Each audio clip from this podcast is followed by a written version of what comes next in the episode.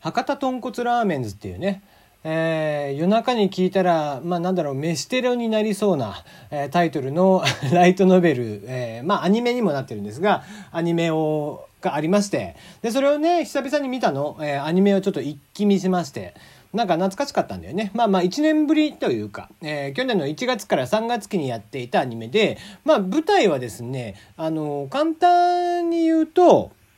まあ博多です。それはそうだよね。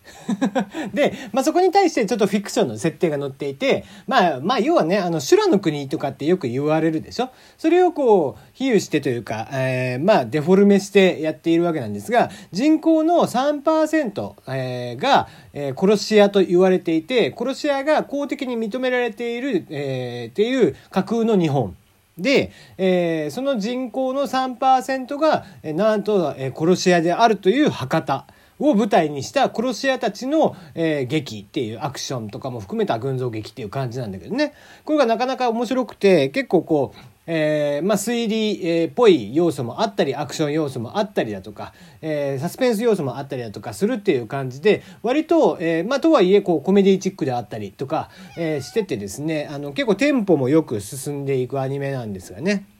それ久々に見てたんだけど、ね、いまいちやっぱりね、こう、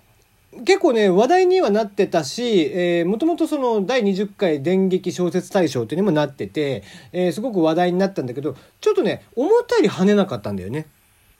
通称ね、小野 D こと小野大輔さん、声優のね、小野 D が、えー、主人公バンバ善治、バンバ善治を演じているわけなんですけども、まあ、あのー、とにかく博多っ子、えー、豚骨ラーメンと明太子が好きで、えー、山笠の時期には山笠も欠かさず出ているみたいなね、人が主人公で探偵をしてるんですけどもね、えー、その人たちを中心にやっていくわけなんですが、まあまあ、でも面白いんだよ、すごく。うん、あのー、結構ね、割と、あ、こう、テンポのいい作品品にはなってるので、まあちょっと、えー、Amazon プライムとか Netflix とか多分あると思うんで見てもらえたらなと思うんだけど、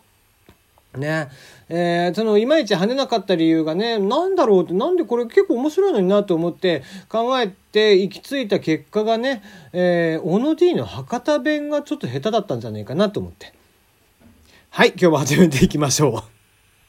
テリーのよもやますぎる部屋。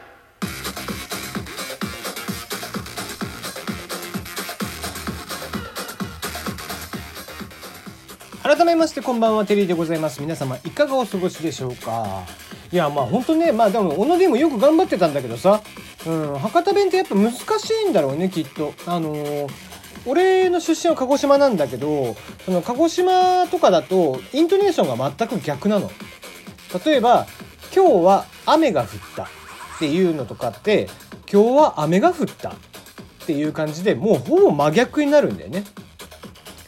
で、あの、それがね、ちょっと山谷の、その、イントネーションの山であったり、谷であったりというところが、ちょっとね、入り混じってるというか、えー、どこでこう、つければ、まあ、博多弁っぽくなるか、みたいなのがあってね。うん、それでこう、よく、こう、やっぱ博多弁で表現するのが難しいんだよね。例えば、こう、標準語っぽい、その博多弁で言うと、何をしてるのっていうのを、何しようとっていう表現になるんだけど、これちゃんと博多弁で言うと、何しようとってなるの。何しようとっていうイントネーションって、やっぱ博多弁じゃないんだよね。うん、あ、博多、標準語じゃないんだよね。うん。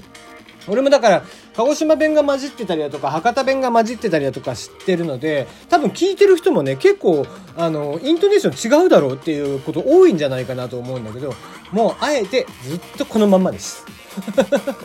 で、なんだったら、最近はね、前もちょっと話したけど、こう博多華丸の南し音っていう、えー、TNC って言って福岡のね、えー、テレビ局の、えー、ローカル番組が金曜の19時からなんと1時間ゴールデンタイムでやってるという番組があってそれとかをずっと見てたもんだから結構博多弁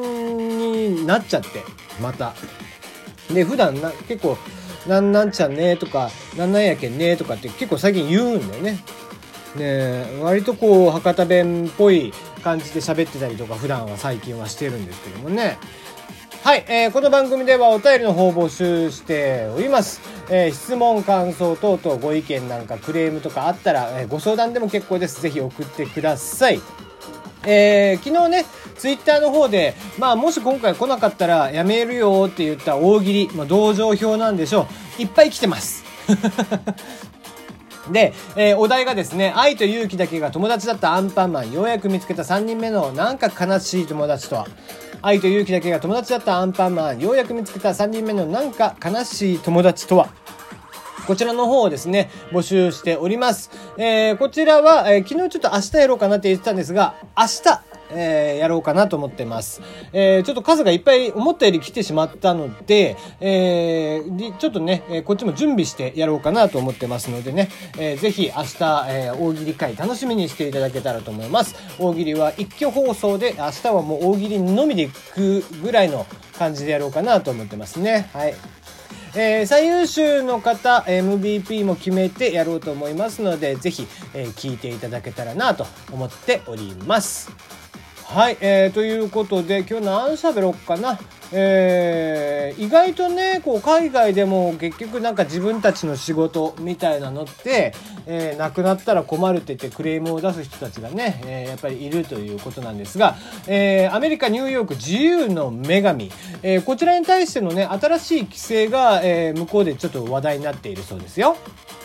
えー、何が、えー、話題になっているかというと、えー、自由の女神の付近にですね、自由の女神博物館というものがどうやらオープンしたと。ねえー、1886年から100年間実際に象が掲げていたトーチとか象の顔の銅製のひな形とかね、えー、展示していてそれがね結構まあ77億円かけた、えー、新博物館、えー、約2400平方メートルと今までの5倍ほど広くなったと。いうことで、まあまあ、やっぱりそうなってくると、新しいね、ものを見たいということで、お客さんが殺到してしまうと。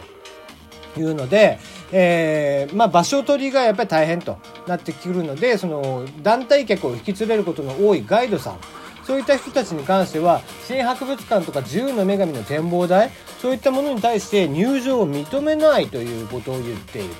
ということで、だからもう、まあガイドさんとかはね、結局そこ行かないといけないわけですから、もう商売上がったりみたいな感じですよね。うんまあそれで、えー、だいぶ反発をしていて、えー、我々の仕事に対しても観光客が自由の意義を知る、えー、機会も奪われてしまうだろうっていうことでね。まあただね、えー、結局そういう施設があって、えー、見た方が結局ガイドさんなんかっていうのはそれでお金もらってやってるわけですから、えー、それが必要ないように要はそのね結局お金払わなくてもちゃんとそういったものが知れるようにって言って博物館とかを作るわけでしょ？うん、でそれに対してみんな文句を言ってくるわけだよね。えー、ついこの間もありましたけども印鑑のね団体がありまして日本にもねで最近はもう印鑑じゃなくてサインにしていこうみたいな風潮が日本でもある中でそれに対してじゃあ誰が文句を言ってるかっていうと当然印鑑を取り扱ってる業者さんですよね。で彼らがえー、言っていることっていうのは、えー、いやいや印鑑っていうのは大事でって言ってるんだけど、まあ、その言ってた文句っていうのがね、えー、結局まあ、万が一急ぎの時とかにもね、えー、自分で押さなくてもできるのは印鑑ならではってそれは代代 筆と同じような形だから私文書偽造じゃねえのかっていうね自分たちで犯罪行為を、えー、認めているというね、大推しを、えー、代替の推しをね、えー、認めているということで、なんだろう、それってって思いながら、ただの、えー、わがままじゃないのかなと思いながら、そんなものを見てましたけれどね。はい、えー、じゃあ次の話題行きましょうかね。えー、いよいよネットフリックスと Hulu というね、えー、二大巨頭、そして Amazon プライムかな、その3つ、えー、三つどもえの戦いになりそうな感じになってきました。アメリカディズニー、えー、こちらがですね、えー、Hulu をですね、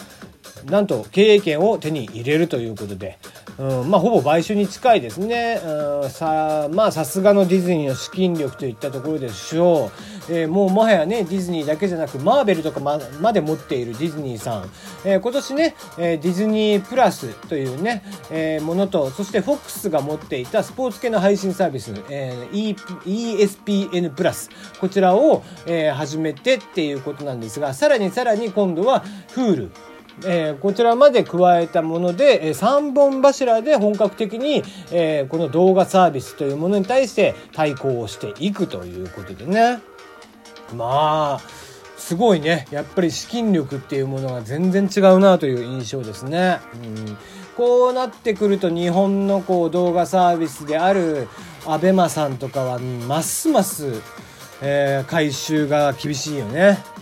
500億以上かけていま、えー、未だに全然100億以上の赤字、え、100200億ぐらいのね赤字を叩いてますけどもまあ海外の資本でこんなことをやられちゃうとなかなかかなわないなという印象ですよね。えー、一体どうやってじゃあ今後回収していくのかっていう話になってくるなということですがまあ多分無理 多分回収は無理かなという感じだよね。うんまあでも、えー、だからまあ日教になるかもね。ネットフリックスとうん Hulu とっていう2強になってくるかもしれないですね。Amazon さんはね言ってここにそんなに力を入れなくてもっていうところがあるんでえー、ネットフリックスほどの力は入れないでしょうというところもあってね。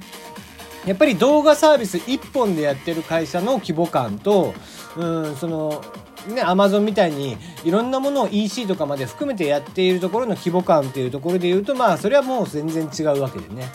はい、どういった形になっていくのか、えー、ちょっと楽しみだなと思いますが、えー、まあにあ、まあ一番でも気になるのはね、日本の Hulu ですよね。だか日本テレビが今、えー、経営権持ってるんで、日本の Hulu に関しては。えー、そこもね、えー、ひっくるめてぜひ Hulu、えー、ディズニーさんには、えー、買い直しをしていただいてね、日本テレビを追い出すという やってほしいなと思っております。ではではまた。